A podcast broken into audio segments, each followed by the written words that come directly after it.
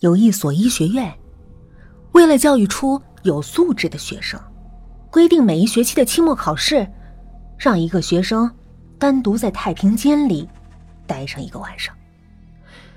虽然这种考试看上去不太人道，可是校方却一直坚持了下来。这一回，轮到了一向自称胆子很大的阿美。阿美在学校里一向以胆大包天自居，而且是很多论坛的鬼故事写手，以吓死网友为乐。他早就说过，不会把这种考试当回事儿。可是，当校方宣布今天轮到他时，他还是惊出了一头的冷汗。毕竟，一个人独自待在漆黑的太平间里。一个晚上，还不准开灯。晚上，阿美被带到了太平间，砰的一声，门被关上了。屋子里一下子一片漆黑，什么也看不到。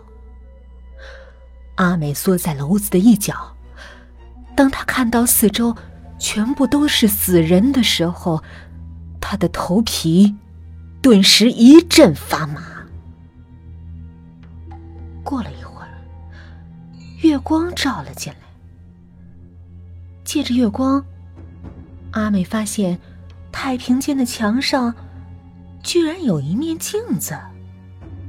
于是，他便对着镜子开始唱起歌来。他一直唱啊唱啊，直唱到了天亮。第二天，肿着嗓子的阿美被带了出来，她得意洋洋的对大家说：“ 没什么可怕的，对自己来说就是一件小事儿。”大家都佩服他。这时，有一个同学问：“哎，你嗓子怎么肿了？”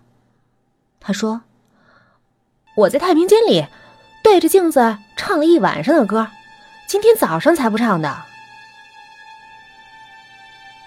这时，大家的脸色全变了。阿美不解其意，停了半天。